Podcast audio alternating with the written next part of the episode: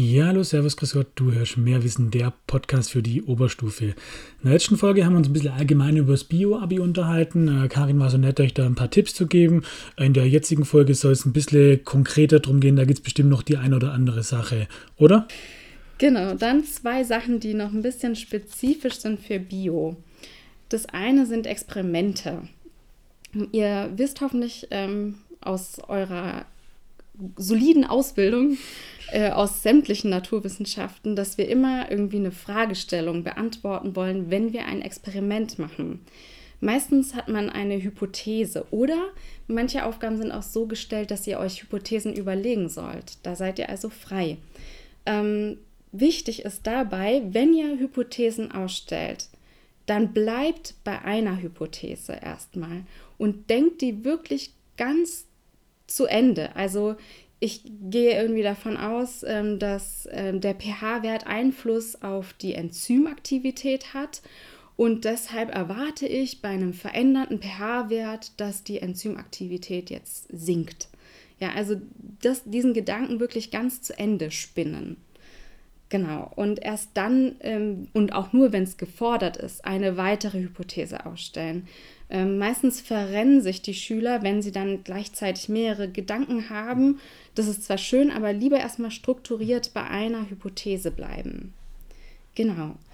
Dann äh, ist wichtig natürlich, dass man sich bei der Versuchsdurchführung, wenn ihr sie selber entwickeln sollt, genau überlegt, wie gehe ich vor. Ihr wisst hoffentlich noch, man braucht meistens eine Negativkontrolle, also einen Versuchsansatz, bei dem man davon ausgeht, dass es nicht funktioniert und eine Positivkontrolle, bei denen die ganzen Parameter ähm, ideal sind.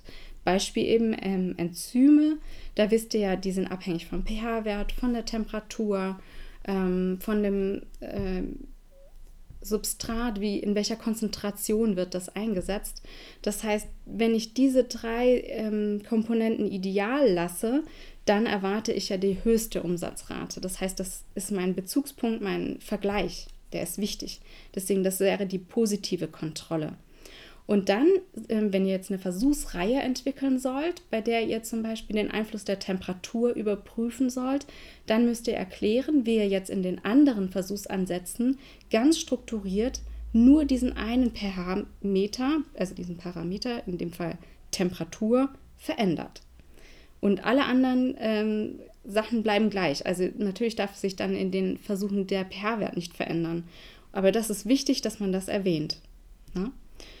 Dann äh, Beobachtung und Auswertung ist natürlich, sind dann auch noch Punkte, die ähm, in jedem Protokoll natürlich vorkommen sollten. Und am Ende quasi das Fazit mit dem Rückbezug zur Fragestellung. Was sagt das jetzt über meine Fragestellung am Anfang aus? Ähm, inwiefern ist eben der pH-Wert hat Einfluss auf diese Enzymaktivität? Wenn ich da dann nochmal so ein abschließendes Fazit formuliere, dann habt ihr wirklich alles bedacht. Genau, das war's zu den Experimenten. Und das allerletzte wäre ähm, die Codesonne. Ihr wisst, in der Anlage äh, von euren Aufgaben, da gibt es ja immer eine Seite, die eben diese Codesonne vorgedruckt hat. Und ihr könnt sicher sein, in irgendeiner der Aufgaben kommt auch was dazu dran und man wird aufgefordert, irgendwas in eine Richtung zu ähm, übersetzen oder zu transkribieren. Das heißt, ähm, ihr solltet bei diesen Aufgaben genau lesen, was ist gegeben, was ist gesucht. Ich finde es immer so ärgerlich, wenn, wenn ihr da Punkte verliert, weil ihr vor lauter Aufregung wahrscheinlich einfach ähm, wieder vergessen habt, dass die Codesonne nicht DNA zeigt, sondern mRNA. Also wir sind eben, die Codesonne zeigt von innen nach außen gelesen die mRNA-Triplets.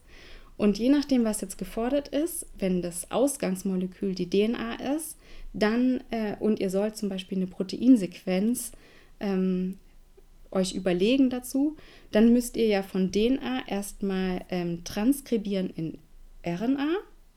Dann könnt ihr die Codesonne dann jetzt verwenden und von RNA dann erst in die Aminosäuresequenz. Ne?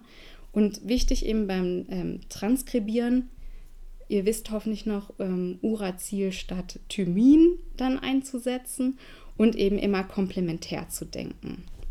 Genau. Ja, Also sich da einfach nochmal vielleicht eine Aufgabe dazu angucken, sich das Konzept nochmal klar machen, dass man da keine unnötigen Punkte verliert. Genau, das denke ich auch ganz wichtig, was Karin gerade gesagt hat. Ja, man hat äh, bei den meisten Fächern ähm, eine Art Zeitdruck, ähm, aber nichtsdestotrotz an der richtigen Stelle eben kurz durchatmen, nicht schnell, schnell machen, weil das rächt sich nachher nur. Einfach kurz cool bleiben, kurz durchatmen, das ist wichtig. Da gibt es übrigens auch eine Folge dazu, wie man da richtig vorgeht, wie man richtig atmen kann, könnt ihr auch mal reinhören. Also mhm. deswegen auch einfach, wie kann ich mich nochmal kurz runterbringen, dass ihr da nicht blödsinnige Fehler macht, weil dann bringt alles schnell, schnell nichts, wenn ihr da euch unnötig dann nachher Punkte verschenkt. Genau. Ja, ja sehr richtig. Ja, an der Stelle vielleicht, es ist ähm, nicht wichtig, in welcher Reihenfolge ihr die Teilaufgaben bearbeitet. Wichtig ist aber immer, dass ihr hinschreibt, bei welcher Teilaufgabe ihr seid. Jede Teilaufgabe für sich gibt ja eine entsprechende Punktezahl. Deswegen niemals Aufgabenteile zusammenfassen und zusammen bearbeiten, weil da verliert ihr immer Punkte bei. Lieber einzeln und wenn ihr das Gefühl habt, es ist doppelt, dann schreibt ihr im Zweifel das Doppelte hin. Aber ich kann es dann einzeln werten. Das ist besser, als da Punkte zu verlieren. Ähm, genau, also es ist, wenn ihr das Gefühl habt, ich komme mit der einen nicht weiter, dann macht ihr mit einer anderen Teilaufgabe weiter. Ähm, aber prinzipiell kann ich empfehlen, wirklich ähm, in der Reihenfolge vorzugehen, weil die Aufgaben doch zum Teil einen gewissen Bezug wieder zueinander herstellen. Zum Beispiel eben geht es um Neurotoxin und im ersten Eingangstext steht, dass es ein Protein ist und am Ende gibt es irgendeine Aufgabe, wo ihr eben überlegen sollt, wie könnt ihr die Wirkung hemmen. Ja, und dann muss man natürlich noch wissen, ah ja, es war ja ein Protein. Und dann könnt ihr alles raushauen, was ihr noch zur Denaturierung von Eiweißen wisst. Ähm, genau, aber dazu musste man eben nochmal diesen Eingangstext im Kopf haben, dass es eben ein Protein ist, dieses Neurotoxin. Also ihr seht ja, ähm, das zieht sich wie so ein roter Faden durch alle Fächer durch. Ähm, Struktur ist auch das A und O eigentlich bei fast allen Fächern. Wenn man strukturiert vorgeht und einen Plan hat und man weiß, was man macht, dann vermeidet man schon mal ganz viele Leichtsinnsfehler. Eben, das denke ich ist ganz arg wichtig. Deswegen ist das Abitur ist eine Reifeprüfung. Ihr sollt hier äh, fürs Leben lernen, für alles und es wird euch im Leben noch viel bringen, wenn ihr lernt, strukturiert vorzugehen. Genau. Absolut, ja. Ja, das war es, glaube ich, aus meiner Perspektive. Perfekt. Dann hätte ich vielleicht zum Schluss noch Frage: Gibt es irgendwie sowas so das sollte man unbedingt beachten, wenn man jetzt das hohe Ziel anstrebt, in einen sehr guten Bereich zu kommen? Oder kann man das im Bio gar nicht so konkret sagen, was da jetzt so das Quäntchen ist, was es nachher vielleicht äh, ausmacht? Ähm, tatsächlich glaube ich, da braucht man wirklich ein, eine sehr, sehr gute Basis. Ähm, eben gerade diese ganzen Reproduktionsaufgaben, die man sehr gut vorbereiten kann.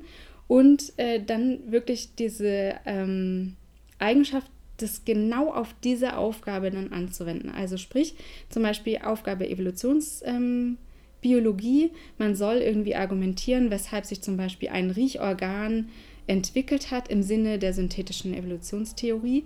Dann ist das eine natürlich, ich kann diese Evolutionstheorie wiedergeben, aber für das Quäntchen, was es dann eine sehr gute Aufgabe, also eine sehr gute Lösung macht, wäre total in diesem Kontext zu bleiben und immer wieder Bezug nehmen auf dieses Riechorgan. Warum ist jetzt genau für dieses Tier dieses Riechorgan eben ein evolutionärer Vorteil, dass man da einfach ganz konkret immer bleibt ähm, bei der Aufgabenstellung und bei dem Texten und Abbildungen, die er da eben bekommt. Das macht eine sehr gute Aufgabe. Lösung aus, ja. Dankeschön. Und wie ist es jetzt? Es soll ja auch Schüler geben, die Leistungsfächer mhm. äh, nicht nach Interesse wählen, sondern auch als kleineres Übel. Habe ich gehört, gibt Gerüchte, mhm. dass es da ein, zwei Schüler gibt. Wie ist das jetzt fürs Minimalziel? Fünf Punkte, für die wollen wir auch eine Möglichkeit geben. Was ist da vielleicht so, das sollte auf jeden Fall mitbringen können, dass man es hinkriegt, es zu schaffen, sage ich es mal so. Genau. Ähm, tatsächlich ist es leider so, dass zwar eben jede Aufgabe für sich ein ähm, Thema hat, aber eben aus ganz verschiedenen Blickwinkeln betrachtet wird. Deswegen äh, lernt lieber breit und lieber eben die Basis in, jeden, in jeder einzelnen angewandten Biologie zum Beispiel oder in Genetik oder Immun, Immunbio. Lieber so die Basics quasi in jedem Bereich ähm, machen können, dass ihr die Reproduktionsaufgaben immer gut hinkriegt, als ähm, zu sagen, nee, oh, Neuro gucke ich mir gar nicht mehr an. Weil eben zum Beispiel gibt es diese Aufgabe, die eigentlich auch fast immer mal wieder drankommt, ist, ähm, wie kommt das Aktionspotenzial zustande? Ich glaube, wenn man sich das einmal strukturiert angeschaut hat und verinnerlicht hat, dann kann man das wirklich einfach wiedergeben. Genauso wie ähm, jetzt Enzymatik äh, ist oft auch dieses dass man zeichnen sollte, wie dieses Schlüssel-Schloss-Prinzip, wie man das darstellen kann. Das kann man super gut vorbereiten und dann, egal in welchem Kontext das kommt, raushauen. Ja? Also gerade diese Reproduktionsgeschichten kann man, glaube ich, wirklich ganz gut vorbereiten. Ja. Perfekt, Dankeschön. Also ich äh, habe tatsächlich jetzt selber durch das Interview äh, was gelernt. Euch wird es wahrscheinlich äh, nicht anders gehen. Ihr macht es ja schon eine Weile und ich hatte auch Bio als Leistungskurs bzw. Vierstünder. Weiß natürlich noch alles klar. Nein, aber ich habe jetzt tatsächlich was mitgenommen. Danke dir dafür. Ich denke, äh, ihr nehmt auch einiges dadurch mit und äh, ja, danke Karin, dass du dir die Zeit genommen hast für das Interview. Sehr gerne. Wir enden tatsächlich jetzt mit Bio die, die, ähm, die Reihe für das schriftliche Abi mit den ähm, ganzen Leistungsfächern. Wir haben uns einige angeschaut, aber das ist natürlich nicht das Ende. Es geht noch weiter, steht ja auch noch ein mündliches Abi an, was noch alles kommt. Darauf werde ich in einer, in einer, anderen, in einer anderen Folge eingehen. Ähm, Nichtsdestotrotz lohnt sich immer auch wieder mal auf der Instagram-Seite vorbeizuschauen, mehr Wissen Podcast. Da findet ihr auch die Infos, was ansteht, was es Neues gibt. Und eben man kann auch die, trotz allem, die Fächer vom Schriftlichen auch anhören für die mündliche Vorbereitung. Das schadet auch nie. Da gibt es doch auch den einen oder anderen Tipp. Ich sage an der Stelle Danke an alle, die zugehört haben. Äh, und ja, denkt immer dran, mehr Wissen, egal wie man es dreht, es bleibt Qualität.